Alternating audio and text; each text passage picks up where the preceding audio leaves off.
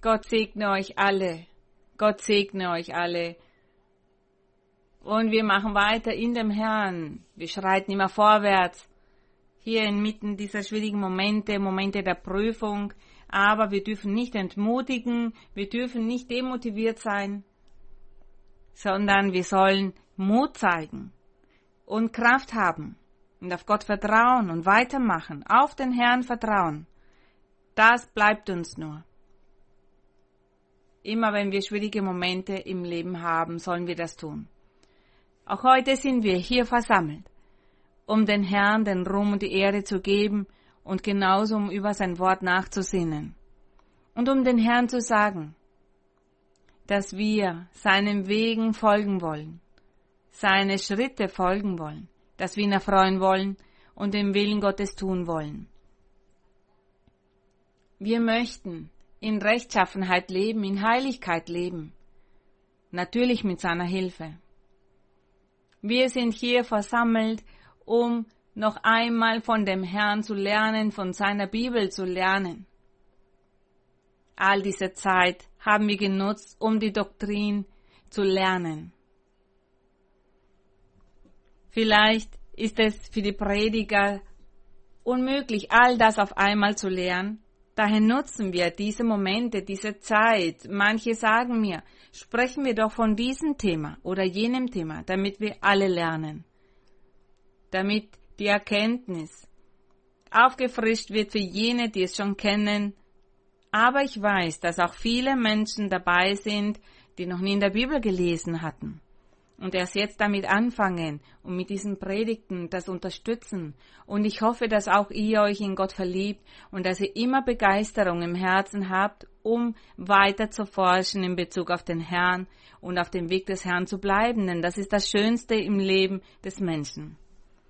Und heute in diesem Moment möchte ich euch alle begrüßen. Ich wünsche euch allen ganz viele Segnungen des Herrn und wir werden nun für den Herrn singen, und zwar das Hymnenlied Nummer 13.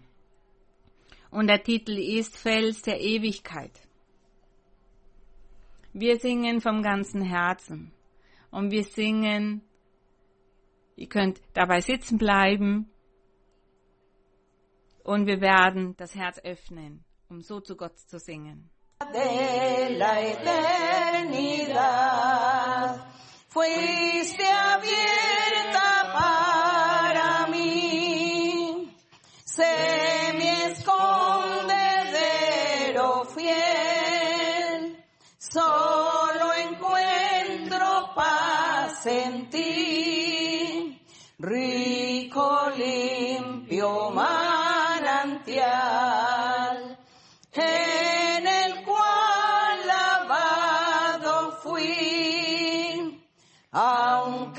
Fuese siempre fiel, aunque llore sin cesar,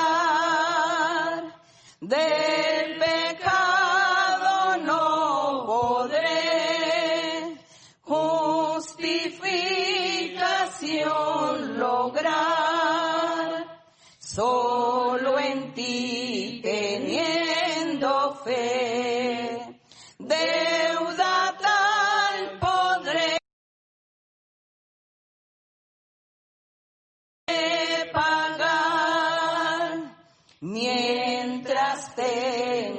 que vivir. Mi un...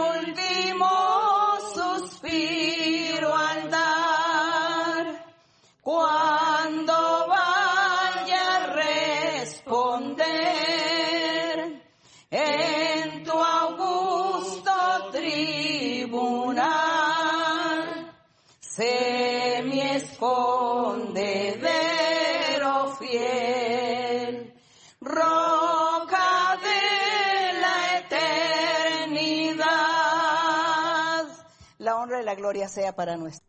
Der Ruhm und die Ehre sind für Gott. Unser Herr ist unser Fels. Dieser dieser Felsen, der die Ewigkeit darstellt. Und wir werden heute weiter lernen von der Doktrin des Herrn. Denn wir möchten aus dieser Unwissenheit treten. Diese Unwissenheit in Bezug auf die Erkenntnis Gottes. Heute sprechen wir von Wahn Passa. Davon sprechen, wer das Passa ist. Wir haben schon so oft von diesem Passa, dem Passafest gehört. Es gibt auch Jahreszeiten, in denen wir von diesem Passafest mehr hören. Und die heutige Lehre, die heutige Predigt, habe ich einen Titel gegeben, und zwar, das Passa war der Herr Jesus Christus. Ich sagte war, und wir werden uns dann anschauen, warum der Titel so lautet, dass das Passa der Herr Jesus Christus war und nicht ist, sondern er war dieses Passa. Wir möchten nun in der Bibel lesen und da werden wir sehen, warum das in der Vergangenheit war. Dieses Passa, das Passa, das gefeiert wurde, nur zu einer bestimmten Zeit jedes Jahr. Wie ich bereits sagte, ich habe gehört, dass zu Jahresende in dem Kalender, den wir verwenden, im Dezember, das ist ja der letzte Monat im Jahr, da höre ich immer wieder vom Passa, auch zwischen März und April. Auch da hört man vom Passafest und wir fragen die Menschen, was ist das Passafest, aber die Menschen wissen das nicht. Sie wissen nicht, was das Fest ist, warum das gefeiert wird oder warum es nicht mehr gefeiert wird. Und heute werden wir uns das näher ansehen. Daher werden wir alle sehr aufmerksam sein während der heutigen Predigt und wir fangen an mit diesem ersten Passafest. Dieses erste Passa, von dem Gott zu Mose gesagt hat, er soll das feiern. Wir lesen dazu im zweiten Buch Mose, zweiten Buch Mose 12, Vers 1 bis 4, Vers 1 bis 11. 2. Mose 12.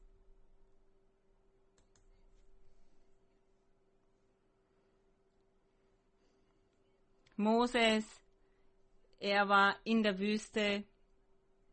Ich mache immer wieder so kurze Zusammenfassungen und gebe ein wenig mehr Informationen. Jakob hatte zwölf Kinder. Josef, der Jüngste, wurde von seinen Brüdern an die Ägypter verkauft, an Händler verkauft, und sie führten ihn mit nach Ägypten. Danach kam eine Hungersnot über das Land, und die Familie von Josef, das heißt Jakob und seine Kinder, sie mussten nach Ägypten reisen, um dort Essen zu kaufen, Lebensmittel zu kaufen. Nur dort gab es Lebensmittel. Um nicht zu verhungern, sind sie dorthin gereist und dort geblieben. Josef erkannte seine Familie und hat ihnen geholfen, hat seinen Eltern, seinen Geschwistern geholfen. Und sie lebten dann 430 Jahre lang in Ägypten. Sie sind dann auch alle dort umgekommen.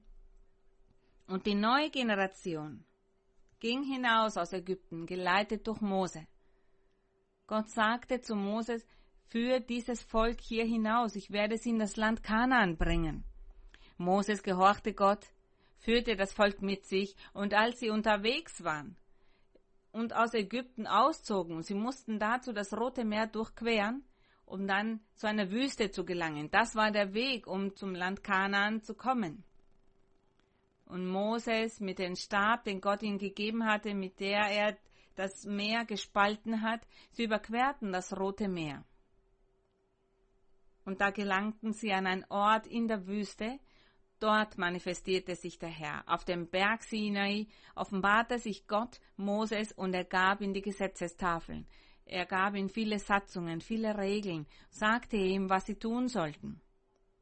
Da schloss Gott ein Bund mit Moses. Da so im Groben, sie waren alle in der Wüste, Moses hatte das Wort des Herrn bereits empfangen, Gott gab ihnen Anweisungen, sagte, was sie tun sollten. Und Gott sagte auch zu Moses, dass er eine Stiftshütte bauen sollte. Denn diese Stiftshütte würde dazu dienen, damit die Israeliten sich am Sabbat dort versammeln, um den Namen des Herrn zu preisen und zu loben, um dann dort die Opfer darzubringen, die Tiere zu opfern und somit den Herrn zu ehren. Das unter anderem. Gott schloss diesen Bund mit Mose und sagte, er soll diese Stiftshütte bauen. Wir haben auch letzte Woche von der Stiftshütte gesprochen und heute sprechen wir vom Passa. Das heißt, Moses ist mit den Menschen auf dem Berg Sinai. Sie sind dort, alle hatten ihr Zelt, in dem sie geschlafen, gewohnt haben.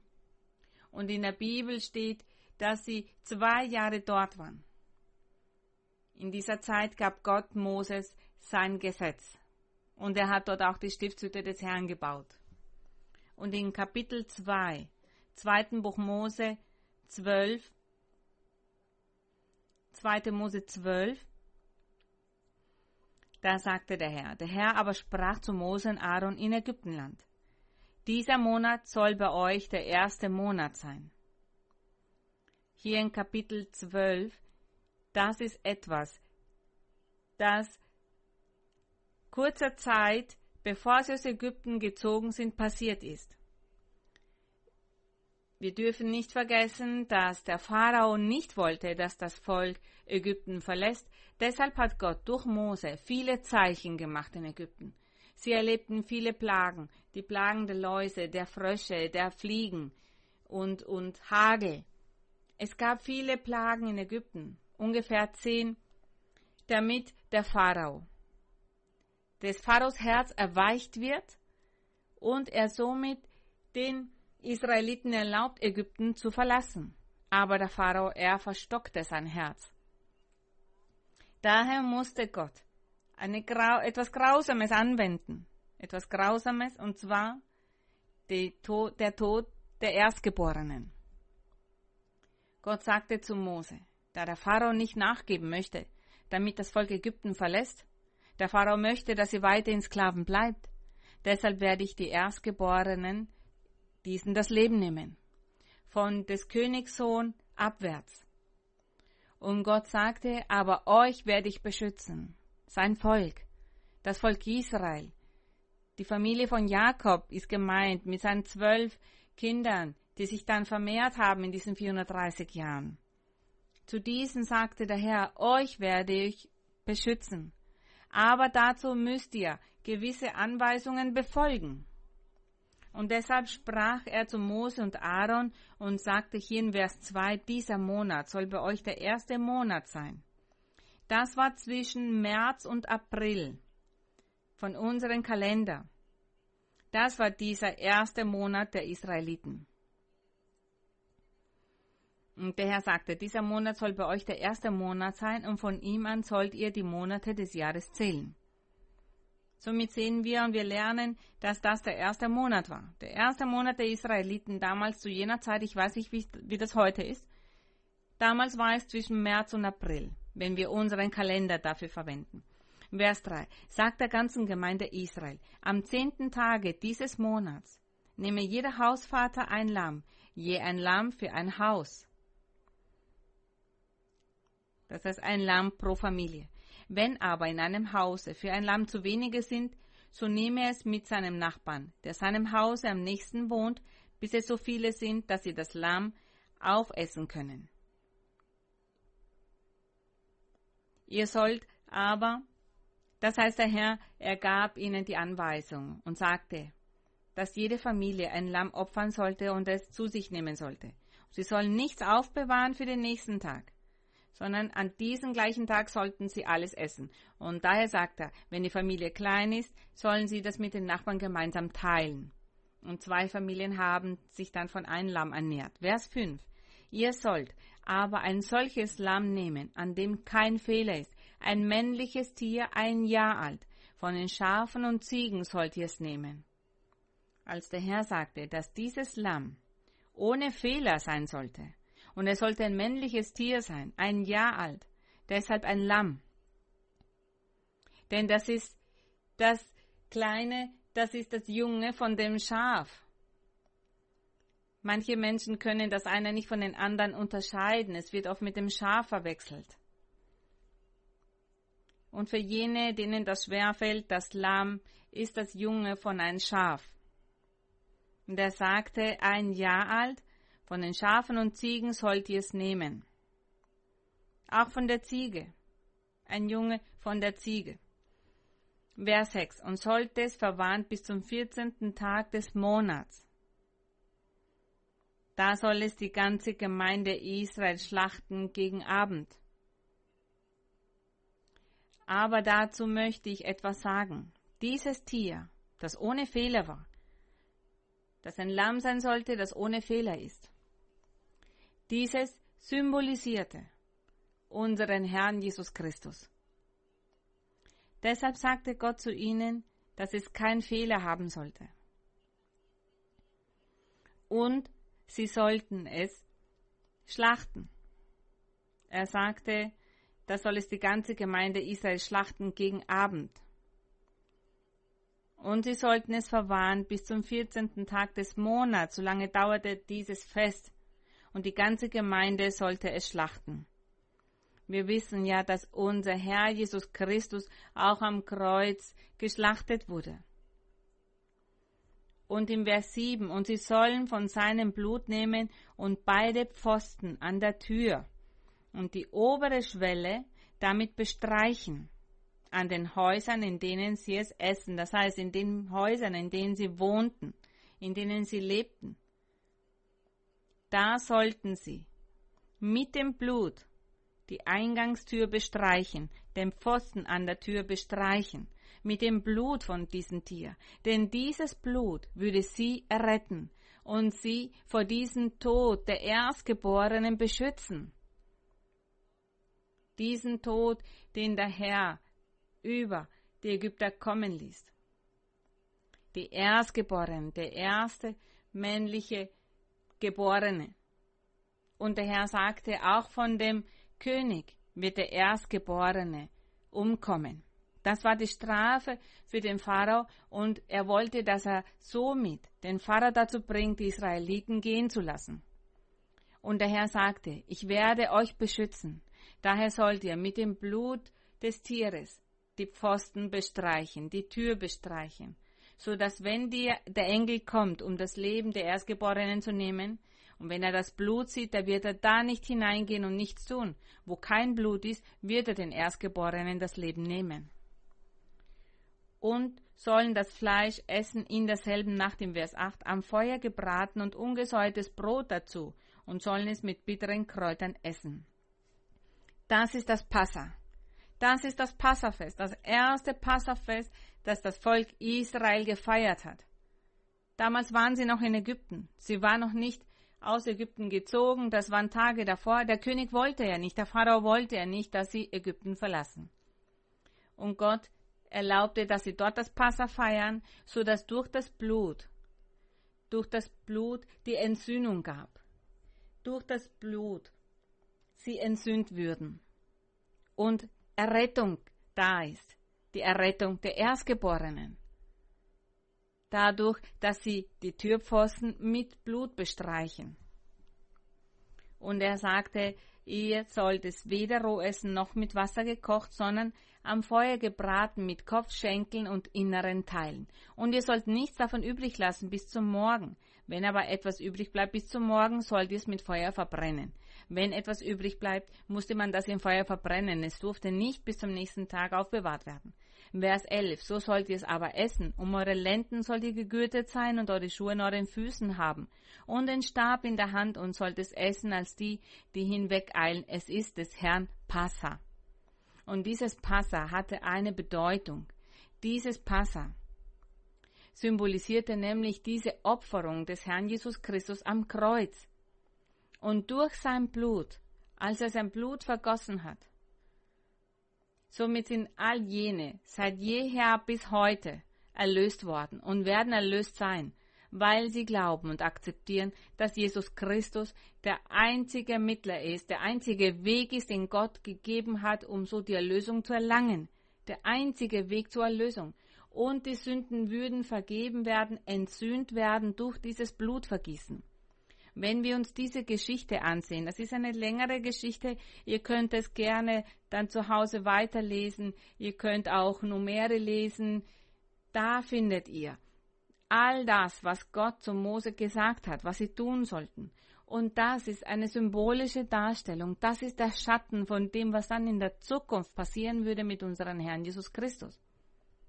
Das ist eine Geschichte, die man lesen soll, damit wir gut informiert sind, damit wir lernen und somit werden wir den Herrn noch mehr zu schätzen wissen. Der Herr sagte, sie sollen es schnell essen, denn sie sollten auch bereit sein, vorbereitet sein, um auszuziehen, denn er sagte, Nachdem sie das Passa zu sich nehmen, sollten sie Ägypten verlassen. Sie haben es genauso getan. Wir sprechen ja heute vom Passa und das bedeutete, ein Lamm zu nehmen ohne Fehler. Dieses sollte man opfern und mit diesem Blut mussten sie an den Türpfosten, die Türpfosten bestreichen, die Türpfosten der Israeliten, damit Gott sie somit vor dem Tod der Erstgeborenen bewahrt. Gott sandte nämlich einen Engel, damit dieser den Erstgeborenen das Leben nimmt. Und genauso hat es sich ereignet. Der Engel kam ungefähr um Mitternacht. Alle Erstgeborenen von Ägypten sind gestorben. Vom König Sohn abwärts. Und die Israeliten wurden errettet. Sie wurden davor bewahrt. Und zwar durch das Blut, durch das Blut, das an die Türpfosten gestrichen worden war. Der Engel ging an ihren Türen vorbei und hat nichts bewirkt. Das symbolisierte nämlich das Passa. Das ist das, was der Herr Jesus dann am Kreuz gemacht hat. Durch das Blut. Dadurch passiert die Entsühnung. Dadurch passiert die Vergebung der Sünden durch das Blutvergießen. Und wir sehen hier, dass der Herr auch angewiesen hat, dass sie jeden Sabbat die Tiere zum Tempel brachten, zu der Stiftshütte brachten, um sie dort zu opfern. Und der Hohepriester hat einmal im Jahr dieses Blut genommen und über das Volk gespritzt, damit ihre Sünden vergeben werden. Auch der Hohepriester musste sich mit diesem Blut bespritzen, damit Gott ihm auch die Sünden vergibt und auch dann die Sünden des Volkes vergibt. Das sehen wir hier in der Bibel und das ist das Passa. Die Priester haben das jedes Jahr gefeiert. Jedes Jahr, einmal im Jahr hat der hohe Priester dieses Ritual vollzogen. Dieses Passa war das erste Passa, das sie dort in Ägypten gefeiert haben. Hier sehen wir, was das Passa ist, denn wie bereits erwähnt, werden wir uns heute genauer ansehen, was das Passa ist, damit ihr versteht, was das ist. Das Blutvergießen, das Opfern eines Tieres, dessen Blut wird vergossen und somit kam die Erlösung, die Errettung für die Erstgeborenen. Und nun lesen wir in dem vierten Buch Mose 9. Vierte Buch Mose 9.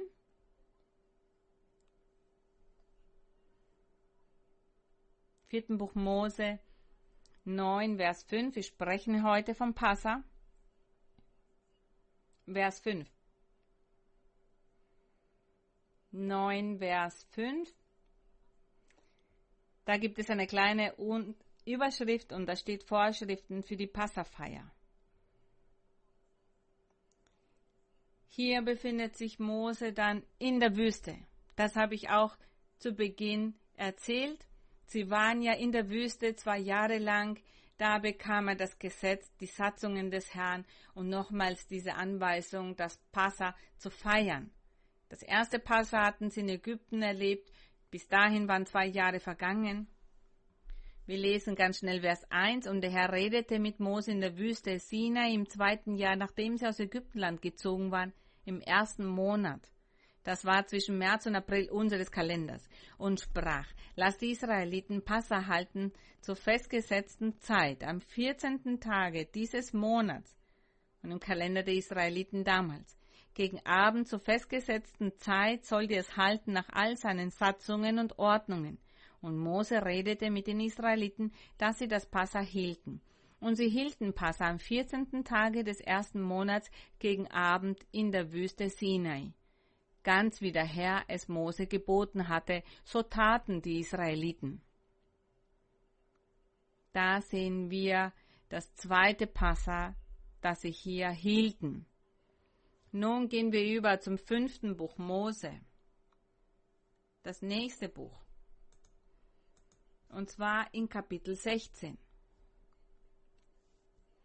Fünfte Buch Mose 16. Vers 1.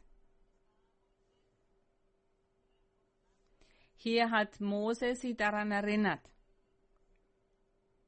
Die Israeliten daran erinnert. Und er sagte zu den Israeliten, ich werde bald sterben. Bald werde ich vor der Anwesenheit Gottes treten. Und ich möchte wiederholen, was Gott gesagt hat, seine Satzungen, sein Gesetz, damit ihr das erfüllt und Gott erfreut und in das verheißene Land Kanan eingehen dürft. Dieses Land, das Gott euch versprochen hat. Deshalb hat er hier in dem fünften Buch Mose das Gesetz wiederholt, diese Verheißungen des Herrn wiederholt. Und im Vers 1 steht, achte auf den Monat Abib.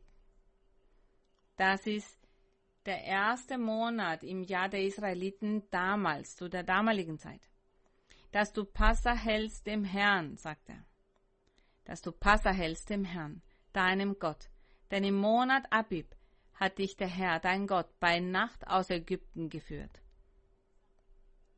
Und du sollst dem Herrn, deinem Gott, das Passa schlachten, Schafe und Rinder an der Stätte, die der Herr erwählen wird, dass sein Name da selbst wohne. Du sollst kein Gesäuertes dazu essen. Sie durften kein gesäuertes Brot essen. Und dieses Passa, von dem Gott zu Mose sagte, ihr sollt es jedes Jahr feiern, immer im ersten Monat, jedes Jahr, in den ersten 14 Tagen, sollt ihr das Passa feiern. Er wählt dazu das beste Lamm ohne Fehler, opfert es, vergießt das Blut, ehrt damit den Herrn, das heißt geht zum Tempel oder zu der Stiftshütte, ehrt Gott und dann sollt ihr dieses Lamm mit ungesäuertem Brot essen. Das sollten sie jedes Jahr tun. Und er sagte, sie sollen alle in Heiligkeit sein, rein sein damit sie dieses Passa auch mit Segnungen halten können. Das ist das Passa. Dieses reine Lamm ohne Fehler zu opfern. Wie ich bereits sagte, es symbolisierte den Herrn Jesus Christus. Der Herr Jesus, er war dieser unbeflecktes Lamm, ein vollkommener Mensch, ohne Fehler. Und wie ein Lamm wurde er zum Schlachter gebracht, damit er geopfert wird. Und mit seinem Blut würde er dann den Menschen die Vergebung bringen können, die Vergebung der Sünden. Darüber möchten wir noch weiter reflektieren. Und nun gehen wir über vom fünften Buch Mose, darauf folgt das Buch Joshua. Joshua Kapitel 5. Und in dem Buch Joshua, da war Moses bereits gestorben. Moses war da nicht mehr unter ihnen. Denn es steht in der Bibel, dass Moses plötzlich weg war. Keiner hat ihn gefunden. Die Israeliten, sie haben geweint. Sie weinten 30 Tage um Mose. Keiner wusste aber, was mit Mose passiert war. Gott hat ihn mit sich geführt. Und in Joshua, da war Mose nicht mehr da. Joshua hatte den Fluss Jordan überquert und sie waren in das Land Kanaan mit dem Volk Israel da hineingegangen. Joshua war der Nachfolger von Mose. Und Mose war ja nicht mehr unter ihnen. Und in Kapitel 5 lesen wir in Vers 10. Joshua, er las wieder das Gesetz des Herrn vor, die Gebote des Herrn hat er wieder vorgelesen und er wollte alles erfüllen, das, was Gott durch Mose angewiesen hatte. Und Mose hatte auch zu Joshua gesagt, erfüllt alle Gebote. Hier übergebe ich euch alles. die Ordnungen, die Satzungen, alles gebe ich euch. Und fordert von dem Volk, dass sie das vor Gott einhalten. Und auch das Passa sollten sie halten. Vers 10. Und als die Israeliten in Gilgal das Lager aufgeschlagen hatten, sie waren ja unterwegs, sie haben die Wüste verlassen, kamen zum Fluss Jordan, sie haben den Jordan überquert und dann gingen sie ein in das Land Kanaan. Und im Vers 10, die Israeliten, sie waren in Gilgal und haben das Lager aufgeschlagen, hielten sie Passa am 14. Tage des Monats am Abend im Jordantal von Jericho und aßen vom Getreide des Landes am Tag nach dem Passa, nämlich ungesäuertes Brot und geröstete Körner, an eben diesen Tage. Da hörte das Manna auf, weil sie jetzt vom Getreide des Landes aßen. Da mussten sie dann das Land bearbeiten, sehen und ernten und ein bisschen mehr für das tägliche Brot tun. Aber heute sprechen wir von dem Passa. Sie haben das Passa gefeiert. Und es war am ersten Monat des Jahres, am 14. Tag, da sollten sie dieses Lamm ohne Fehler opfern. Und damit sollten sie auch daran denken, dass sie Sklaven gewesen waren in Ägypten und dass sie eilends Ägypten verlassen mussten, weil der Pharao sie verfolgt hat. Und dass der Herr ihnen gesagt hatte, sie sollten das jedes Jahr machen, das Passa halten. Gott hatte ja einen Plan für die Zukunft, für die letzten Tage. Und er wusste, dass das mit dem Herrn Jesus Christus dann passieren würde. Wir lesen weiter.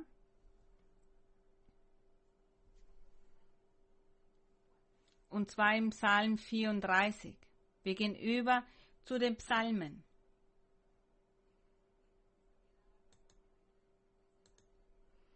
Wir haben hier noch gar nicht die Zeit der Könige uns angesehen. Bis zu den Psalmen sind viele Jahrhunderte vergangen. Die Psalmen waren der Gesang von dem König David, von den Sängern des König David. Psalm 34, 20, Psalm 34, Vers 21. Psalm 34, 21.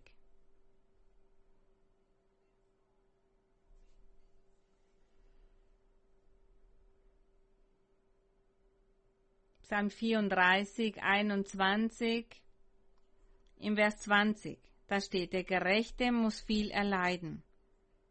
Damit bezog er sich auf unseren Herrn Jesus Christus. Denn unser Herr Jesus Christus, er hat gelitten, als er auf Erden war. Er litt unter der Verfolgung, der Verfolgung von seinen eigenen Brüdern und Schwestern, von allen Menschen, die sagten, Juden zu sein. Der Herr Jesus, er hat viel darunter gelitten. Und deshalb steht hier, der Gerechte muss viel erleiden, aber aus alledem hilft ihm der Herr. Und im Vers 21, er bewahrt ihm alle seine Gebeine. Von dem Herrn Jesus Christus, alle seine Gebeine dass nicht eines zerbrochen wird. Hier spricht Gott bereits und prophezeit bereits. Er prophezeite bereits von der Zukunft, von den letzten Tagen. Er sagte damit auch, in den letzten Zeiten wird es ein Passa geben. Das wäre dann nicht mehr ein Tier oder ein Lamm, sondern es wäre der Herr Jesus Christus. Er wie das Lamm Gottes. Ohne Flecken, ohne Fehler. Und er würde geopfert werden. Sein Blut würde vergossen werden. Aber der Herr sagte, seine Gebeine sollen nicht zerbrochen werden. Und er sagte, ich werde nicht zulassen, dass auch nur eines seiner Knochen gebrochen wird. Und die Israeliten, Sie feierten das Passa, hatten von Gott Anweisungen und Gott hatte gesagt, diesen Lamm, das sie opferten, von diesen durften sie die Knochen nicht brechen. So im Ganzen haben sie das geopfert. Sie durften die Beine, die Knochen nicht brechen. Denn das symbolisierte ein zukünftiges Passa. Dieses Passa der letzten Tage dieses Passa, dieses Lamm genannt Jesus Christus. Somit verstehen wir, was das Passa ist, was das Passa bedeutet. Wir gehen über zu Johannes. Nach dem Psalmen, viele Jahrhunderte später, nun sind wir in dem Evangelium von Johannes. Kapitel 19, Johannes 19. Wir sprechen weiter von dem Passa. Johannes 19, Vers 33.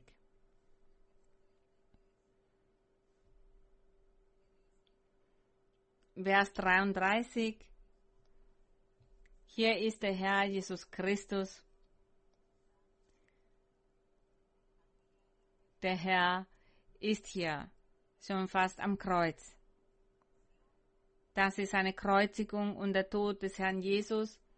Davon wird hier in Johannes 19 gesprochen, das Evangelium nach Johannes. Da wird von der Kreuzigung des Herrn Jesus Christus gesprochen. Und er stand davor, gekreuzigt zu werden.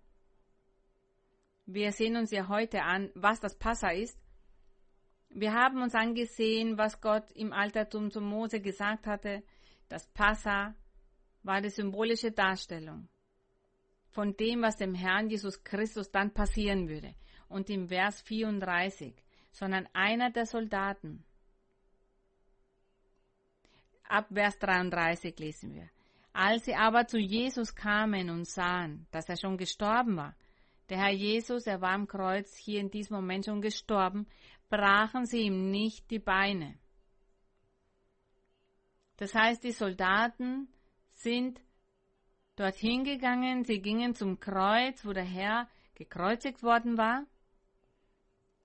Und der Herr Jesus, er wurde ja auch gekreuzigt, und zwar in der Mitte von zwei anderen Männern, die zur gleichen Zeit gekreuzigt wurden. Und die Soldaten, sie sind dorthin gekommen haben den ersten die Beine gebrochen, auch von dem anderen. Aber als sie dann zu dem Herrn Jesus kamen und sie sahen, dass er schon gestorben war und somit haben sie nicht die Beine gebrochen. Und Gott hatte zu Mose gesagt, dieses Lamm, das ihr opfern werdet, diesen Lamm dürft ihr nicht die Knochen brechen. Es soll ein Lamm ohne Fehler sein. Und dessen Knochen sollen nicht gebrochen werden. Gott schaute dabei in die Zukunft achtete auf das, was dem Herrn Jesus dann passieren würde. Und dann steht, sondern einer der Soldaten stieß mit dem Speer in seine Seite und sogleich kam Blut und Wasser heraus. Der das gesehen hat, der hat es bezeugt und sein Zeugnis ist wahr und er weiß, dass er die Wahrheit sagt, damit auch ihr glaubt. Denn das ist geschehen, damit die Schrift erfüllt wird. Das, was der Herr gesagt hatte in dem Psalmen, in dem zweiten Buch Mose, und da steht nämlich, ihr sollt ihm kein Bein zerbrechen. Vers 37 und wiederum sagt die Schrift an einer anderen Stelle. Auch da wird von Christus gesprochen, sie werden den sehen, den sie durchbohrt haben. Und seine Beine werden nicht zerbrechen. Das hatte der Herr gesagt. Das Passa ist unser Herr Jesus Christus. Er ist das Passa. Nun gehen wir über zu dem Buch Matthäus. Matthäus, Markus, Lukas, so ist die Reihenfolge der Evangelien. Matthäus, das erste Buch der Evangelien.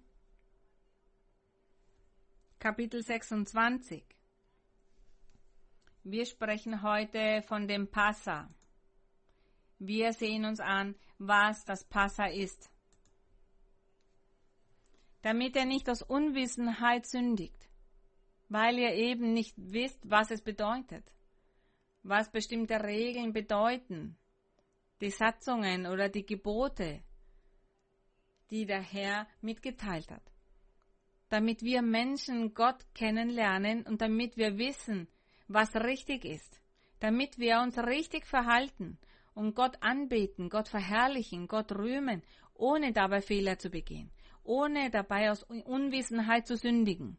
Denn viele Menschen, viele von uns haben gesündigt aus Unwissenheit. Doch die Bibel öffnet uns die Augen.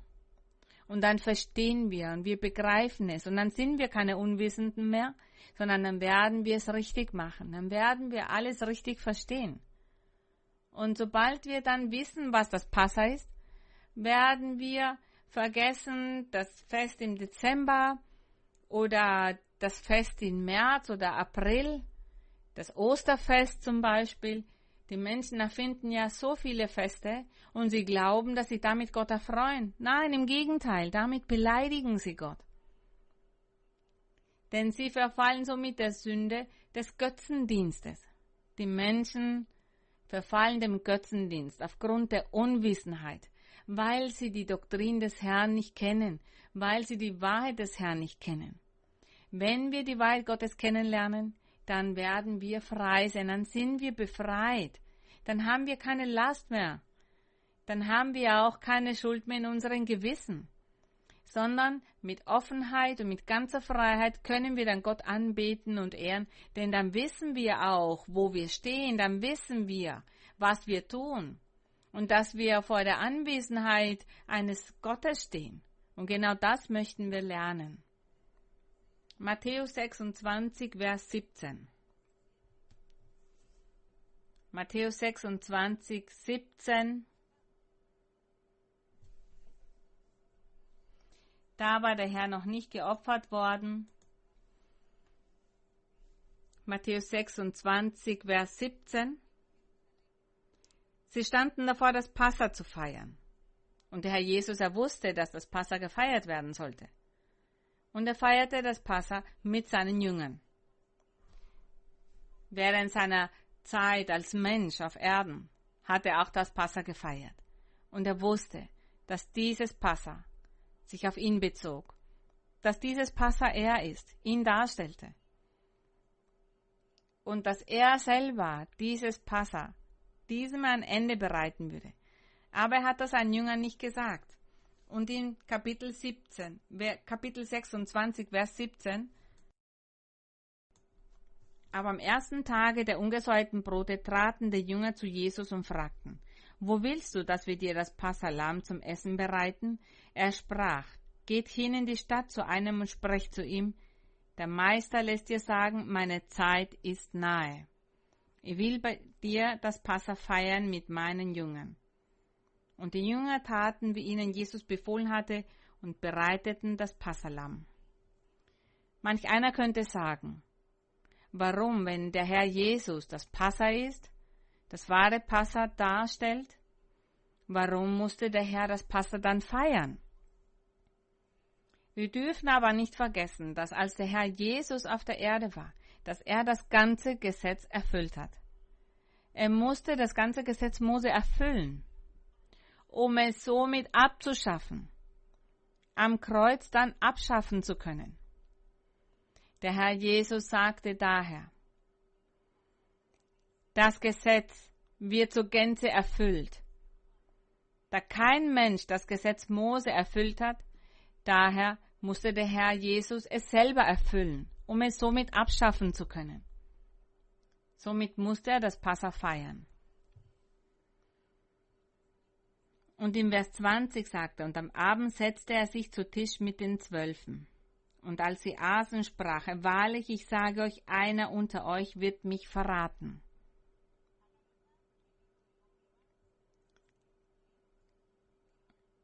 Er sagte, weh dem Menschen, der ihn verratet. Er sagt, es wäre für diesen Menschen besser, wenn er nie geboren wäre, im Vers 24. Denn diesen Menschen erwartete eine grausame Strafe, weil er den Herrn verraten hat. Doch das war alles Teil des Planes. Im Vers 25, da antwortete Judas, der ihn verriet, und er sprach, bin ich's, Rabbi? Er sprach zu ihm, du sagst es. Als sie aber aßen, nahm Jesus das Brot, dankte und brach's und gab's den Jüngern. Das Brot war ein ungesäuertes Brot. Es war das Lamm ungesäuertes Brot und bittere Kräuter. Und er sagte, nehmet, esset, das ist mein Leib. Und er nahm den Kelch und dankte, gab ihnen den und sprach, trinket alle daraus. Und er sagte, das ist mein Blut. Das heißt, das symbolisiert mein Blut. Das Blut des neuen Bundes. Da hat er auf eine eher offene Weise gesprochen. Er sagte, trinkt daraus. Das ist mein Blut. Das stellt mein Blut dar. Und das ist der neue Bund, das vergossen wird für viele zur Vergebung der Sünden. Und er sagte, ich sage euch, ich werde von nun an nicht mehr von diesem Gewächs des Weinstocks trinken, bis an den Tag, an dem ich von neuem davon trinken werde mit euch in meines Vaters Reich. Dieser Vers, den der Herr hier, das, was der Herr hier zu ihnen sagte, er sagt, ich werde von nun an nicht mehr von diesem trinken, ich werde das Passa nicht mehr feiern, nicht mehr bei euch sein, weil der Herr wusste, dass er geopfert werden würde. Und der Herr sagte somit, dieses Brot stellt mein Leib dar. Und dieser Kelch symbolisiert das Blut, das ich vergießen werde für die Vergebung der Sünden. Und er sagt, ich werde das nicht mehr zu mir nehmen, hier mit euch, kein Brot mehr essen, kein Wein mehr trinken. Er sagt, das werde ich nicht mehr tun. Das ist das Letzte, was man auf physische Weise tun wird. Das war das letzte Abendmahl, das letzte Passa, das gehalten werden würde. Denn von da an würde es ein Passa geben, aber in geistlichen Sinne ein Passa, in dem nicht mehr ein Lamm geopfert werden muss und man dessen Fleisch nicht mehr essen muss, auch nicht mehr die ungesäuerten Brote oder die bitteren Kräuter. Das brauchte man dann nicht mehr zu tun. Denn der Herr Jesus, er tat dies hier zum letzten Mal.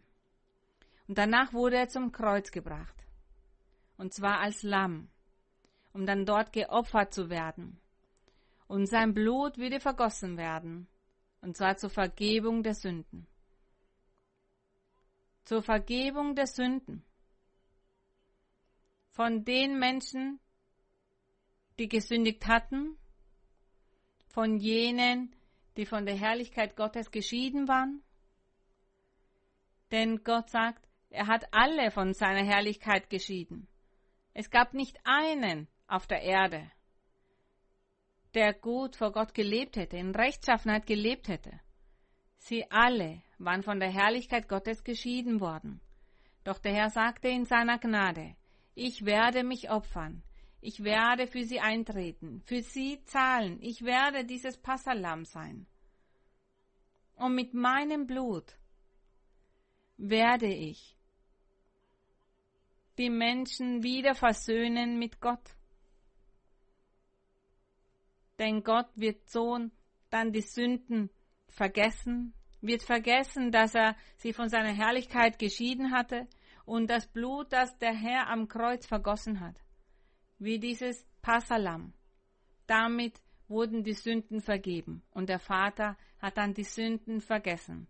Aber für welche galt das? Für alle? Nein, für jene, die an den Herrn Jesus Christus glaubten.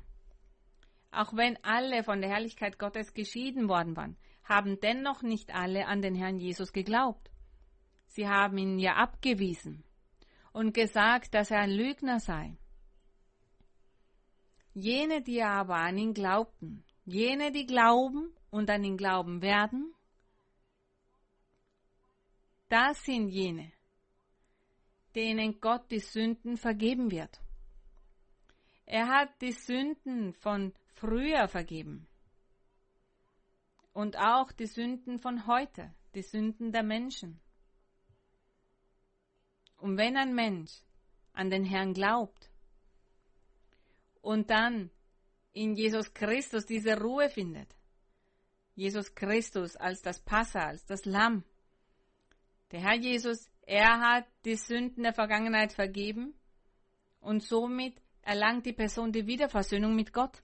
Und dann sagt der Herr, mach weiter und sündige nicht mehr. Du glaubst an mich, ich werde dich befreien, ich werde dich verändern, ich werde dir helfen, damit du ein rechtschaffenes, heiliges Leben führst, denn deine Sünden sind vergeben worden.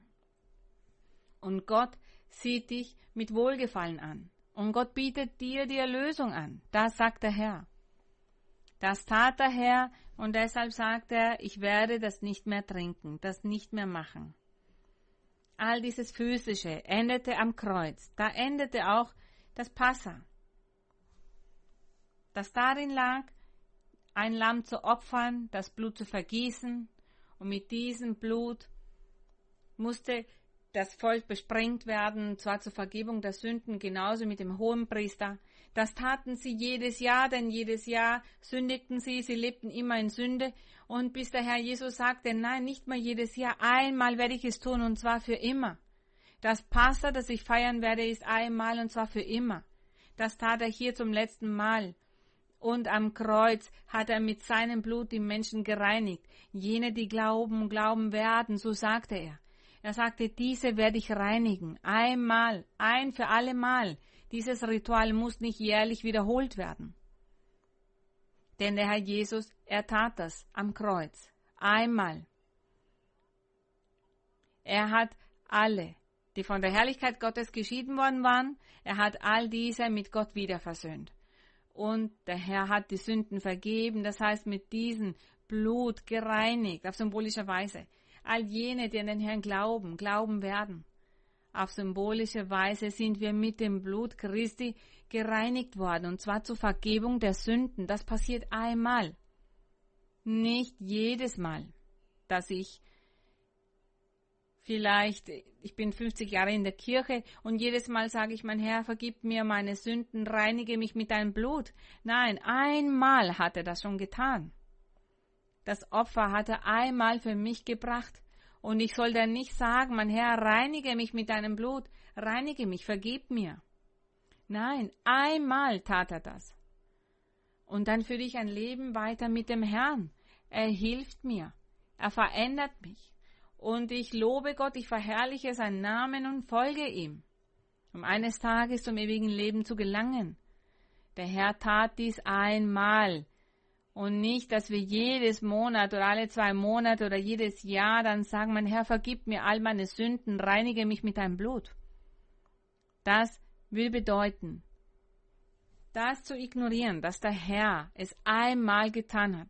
Und wenn ihr an den Herrn glaubt und der Herr euch auf symbolische Weise mit seinem Blut gereinigt hat, eure Sünden vergeben hat und dann sagt, mach weiter, ich werde dir meinen Heiligen Geist geben, die geistlichen Gaben, ich werde dich verändern, die Neigung zur Sünde nehmen, und ich werde dir das Geistliche geben, du wirst an meiner Seite wandeln.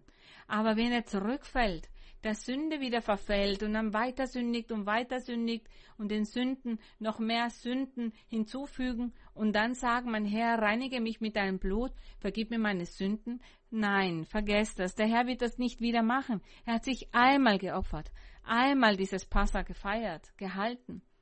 Er wird sich nicht mehr für uns dann opfern.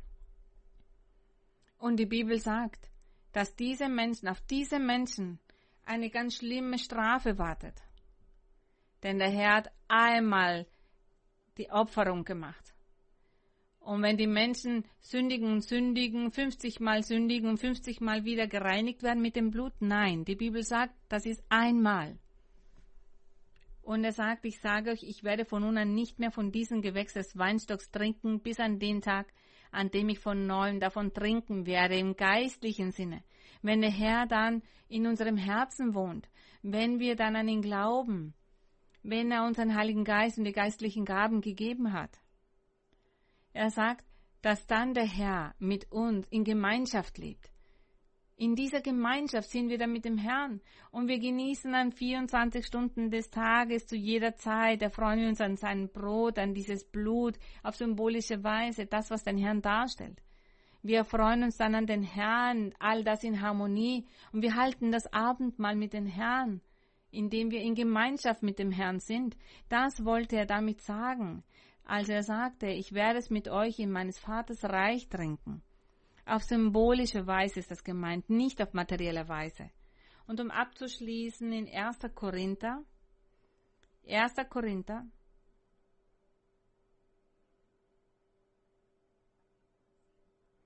Kapitel 5, Vers 7.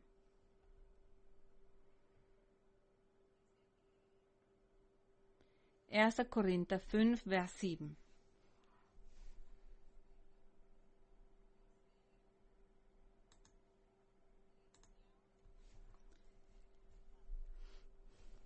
Und da sagt der Apostel Paulus, er spricht hier zu den Menschen, denn einer hatte schlimm gesündigt.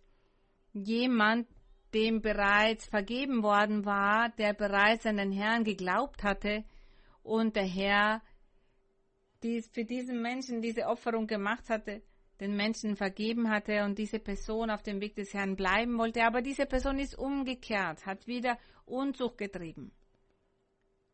Und diese Person trieb Unzucht und beging Ehebruch. Und er sagt, es war etwas sehr Unmoralisches, was da sich ereignet hat. Und zwar hat diese Person mit der Ehefrau des Vaters geschlafen. Und der Apostel sagte, das ist unverzeihlich.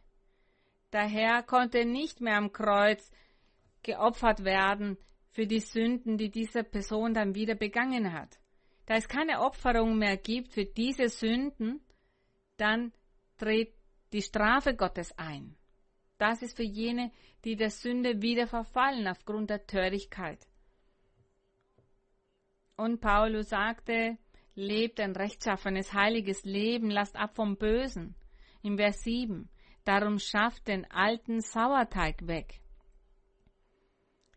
Damit gab er zu verstehen, dass dieser alte Sauerteig die Traditionen war. Diese Traditionen der Israeliten.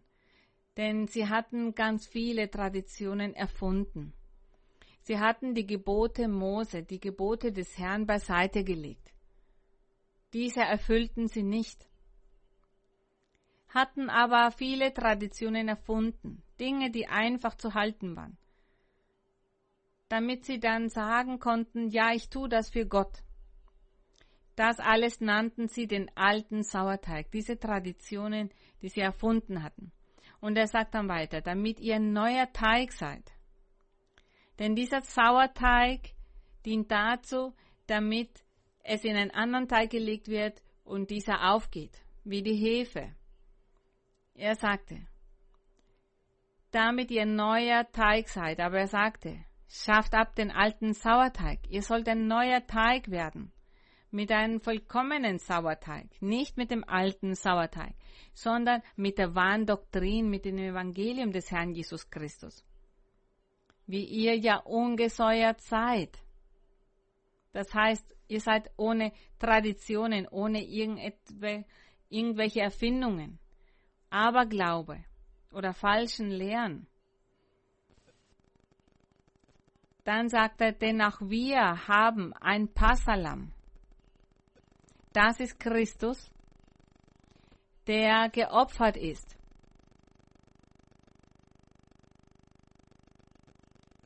Lest bitte nochmals diesen Vers.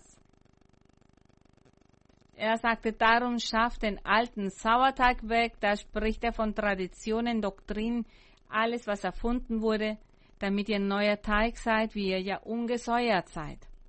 Das heißt, Gläubige von Jesus Christus, wahre Gläubige von Evangelium des Herrn. Denn auch wir, sagt er, auch wir haben ein Passalam, das ist Jesus Christus, der geopfert ist. Er wurde bereits geopfert. Das heißt, dieses Passa, von dem Gott Mose gesagt hat, sie sollen es in Ägypten halten, damit meint er, dass dieses vollkommene Passa in der Zukunft unser Herr Jesus halten würde. Deshalb ist unser Herr Jesus das wahre Passa.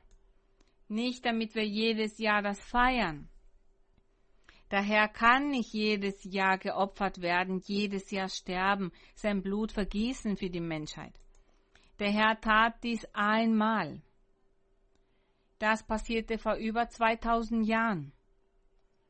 Da hat der Herr dieses Passa gehalten.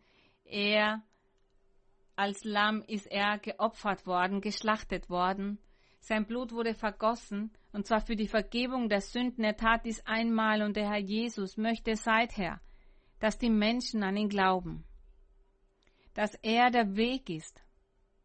Er ist die Wahrheit, die zu Gott führt, die zum ewigen Leben führt. Und daher braucht man nicht das Passa jedes Jahr zu feiern. Vergesst das Wort Passa. Die Menschen wissen gar nicht, was es bedeutet. Aber jene, die mir heute zugehört haben, wissen, was es bedeutet. Ihr habt es heute gelernt. Bewahrt das im Herzen. Und somit wisst ihr, was die Wahrheit ist. Lasst euch nicht betrügen von Traditionen. Lasst euch nicht betrügen von so viel Gerede der Menschen die so vieles erfinden, die Feste erfinden, Feierlichkeiten, wahrscheinlich um, um sich abzulenken. Aber manche Menschen legen ihr Herz darauf. Und Gott wird zornig, denn Gott ist ein eifernder Gott. Da Gott ein eifernder Gott ist, möchte er nicht, dass seine Kinder oder jene Menschen, die ihm folgen, vom Weg abkommen und dann anderen Dingen glauben, andere Dinge verehren. Denn das wird dann zum Götzendienst. Gott möchte, dass wir nur auf ihn unsere Aufmerksamkeit legen, dass wir nur auf Gott schauen, nur auf den Herrn sehen, dass unser Herz nur für ihn ist, dass unsere Gedanken nur für ihn sind. Und all diese materiellen physischen Dinge, die von den Menschen erfunden werden, all diese Feierlichkeiten, die jedes Jahr gefeiert werden, das soll in Vergessenheit geraten, das missfällt dem Herrn. Gott gefällt das nicht, Gott missfällt all das. Jedes Jahr sagen sie, dass Gott geboren wurde. Jedes Jahr das Christkind. Gott hat doch keinen Anfang. Warum sagen wir, dass er jedes Jahr geboren wird? Das ist eine Beleidigung. Das ist respektlos Gott gegenüber. Jedes Jahr wird der Herr gekreuzigt, geopfert. Jedes Jahr stirbt er. Jedes Jahr wird er wieder auferstehen. Nein, das ist ein Spott. Das ist, bedeutet Gott zu verspotten. Und abgesehen davon werden Theater, dargestellt und Filme gemacht in Bezug auf das Leben, das Leid des Herrn Jesus Christus. Die Menschen vergnügen sich mit Filmen, mit Theaterstücken. Von Menschen wird der Herr Jesus dann dargestellt und sie tun so, als ob er gekreuzigt wird und die Herzen sind weit weg von Gott. Das bedeutet, den Herrn zu verspotten. Gott soll verehrt werden. Der Herr tat dies einmal nicht jedes Jahr. Er ist auch nicht ein gewöhnlicher Mensch, damit er jedes Jahr eine Geburtstagsfeier bekommt, dass er jedes Jahr seine Geburt gefeiert wird.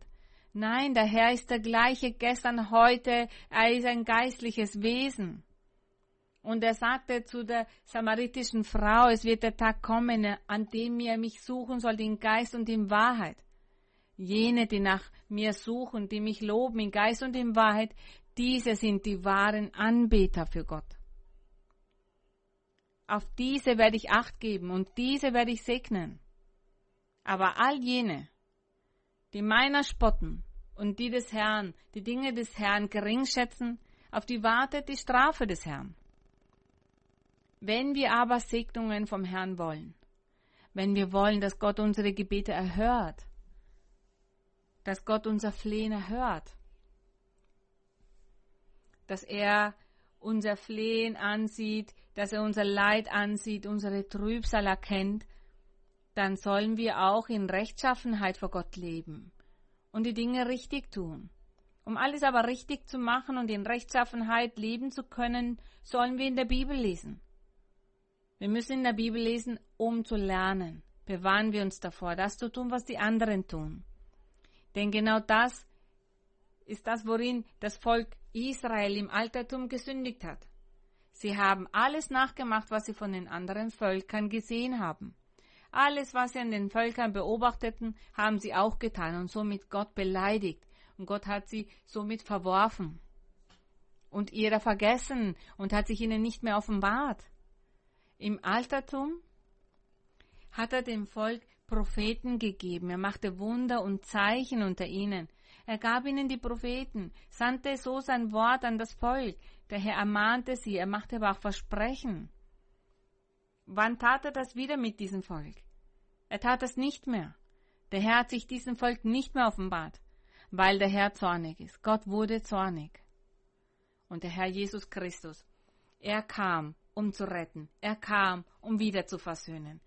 Damit die Menschen dann in Gemeinschaft mit Gott sein können. Damit die Menschen Segnungen von Gott erhalten. Der Herr Jesus, er ist das Passa, das nur einmal gefeiert wurde. Er tat dies, um uns mit Gott wieder zu versöhnen, damit wir in Gemeinschaft mit Gott sein können und damit wir unseren Gott wieder so wie im Altertum bei uns haben. Dass der Herr uns Propheten gibt, dass der Herr zu uns spricht, durch die prophetische Rede, durch Träume, durch Visionen. Dass er uns Offenbarungen schenkt, uns die geistlichen Gaben gibt. Und dass der Herr uns Rückhalt gibt, damit wir für die Menschen beten und sich Gott manifestiert mit seinen Wundern, mit seinen Heilungen. All das ist das, woran wir heute Freude haben durch den Herrn Jesus Christus, weil wir an ihn glauben, weil wir ihn akzeptieren und ihm den Platz geben, den, der ihm gebührt. Genießt alles mit dem Herrn. Wollt ihr in Gemeinschaft leben mit Gott, dann lest in der Bibel und sagt all den Traditionen ab, all diesen Dingen, die die Menschen erfunden haben, womit sie sich von Gott immer weiter entfernt haben. Jeden Tag entfernen sie sich noch mehr von Gott, weil sie diese Dinge tun, die auch ganz und gar unnötig sind. Unser Herr Jesus Christus, er ist das Passa. Er ist unser Passa.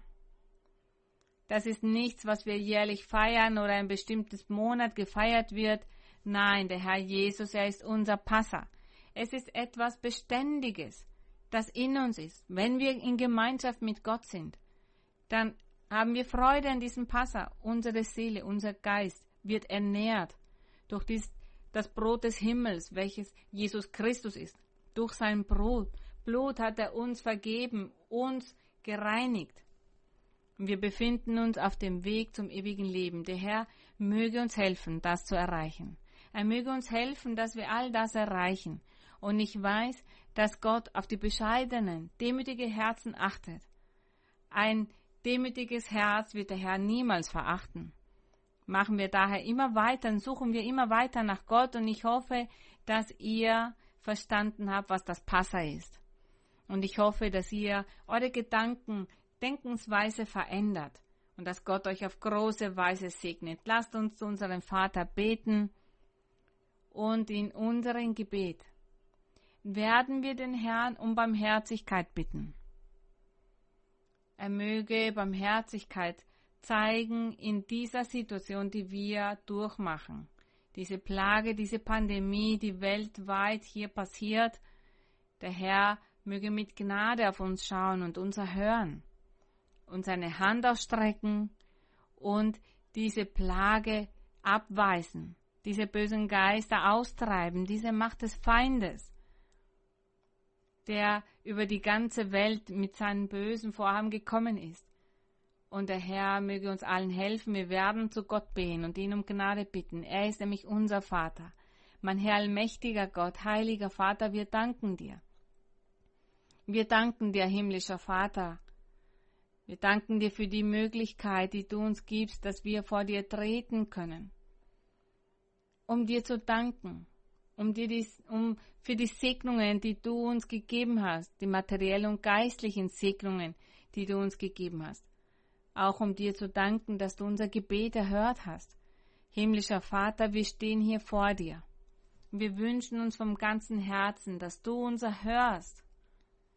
Achte, mein Herr, auf unser Leid, auf unsere Sorgen. Mein Herr, schau, was diese Pandemie macht dieser Virus. Die Menschen werden krank.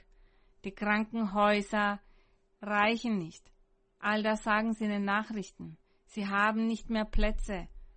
Keinen Platz mehr, nicht die Ausrüstung, um noch mehr kranke Menschen aufzunehmen. Auch was das Wirtschaftliche betrifft. Auch die Finanzen laufen schlecht, mein Herr. Es gibt viele Menschen, die verzweifeln, die bekümmert sind. Menschen, die um den Verstand kommen. Und es gibt viele auch, die erkrankt sind, die eine geistige Erkrankung haben aufgrund all dessen. Da die Menschen nicht wissen, dass es dich gibt und auch nicht nach dir suchen. Deshalb kommt all dieses Böse über die Menschen. Viele Katastrophen passieren und schlimme Tage für viele. Tage der Traurigkeit, des Kummers für viele Menschen. Und es gibt, mein Herr, auch viele Krankheiten, abgesehen von diesem Virus.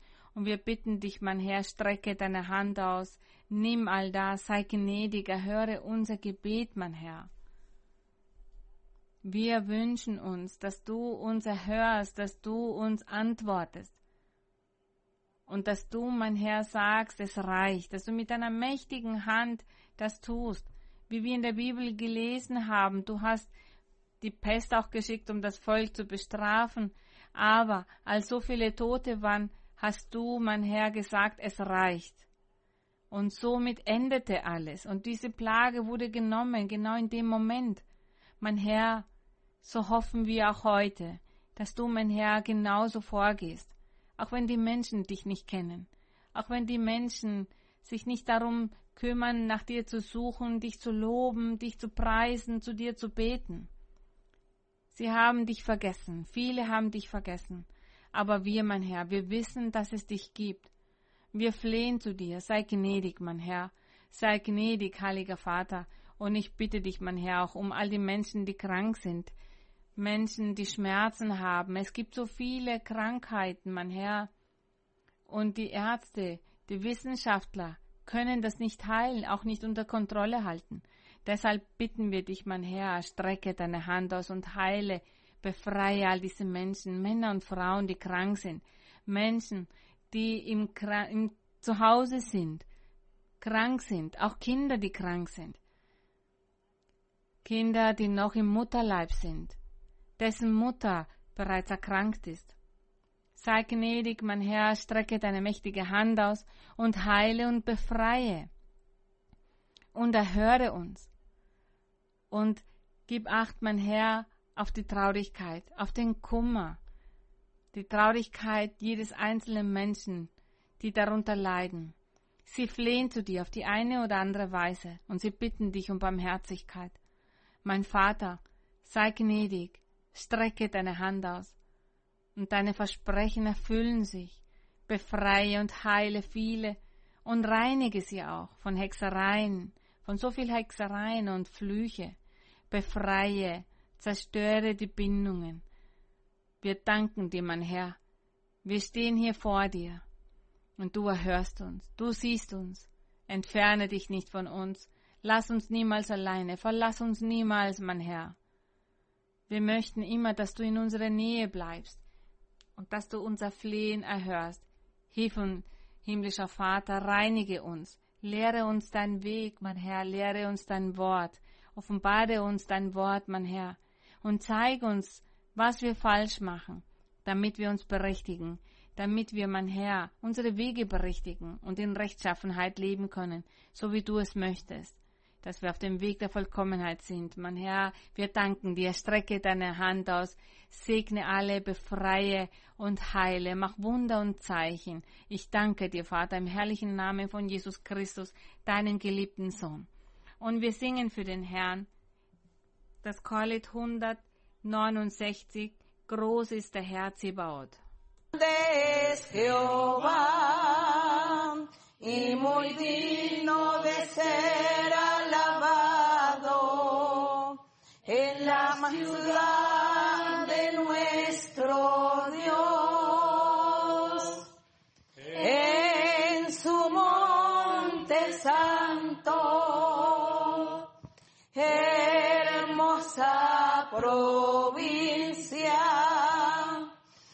es el gozo de toda la tierra, es el monte de Sión a los lados del norte la ciudad del gran rey. Es el monte de Sion a los lados del norte la ciudad gran rey.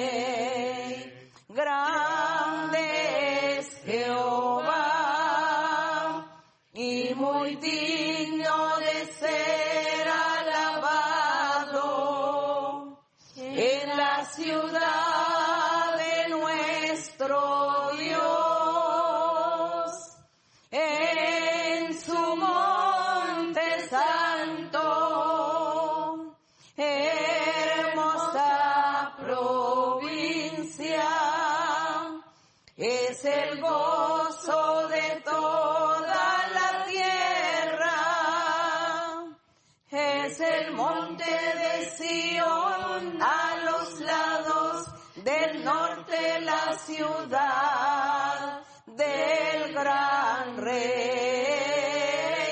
Es el monte de Sion a los lados del norte la ciudad del gran rey. La honra y la gloria. Die Ehre und der Ruhm sind für unseren Herrn. Und der Herr möge euch viele Segnungen geben und euch immer erhören, eure Gebete erhören. Und auch euer Leid sehen von jenen Menschen, die leiden, jene, die krank sind und auch viele Probleme in der Familie haben. Gott segne euch und bis bald.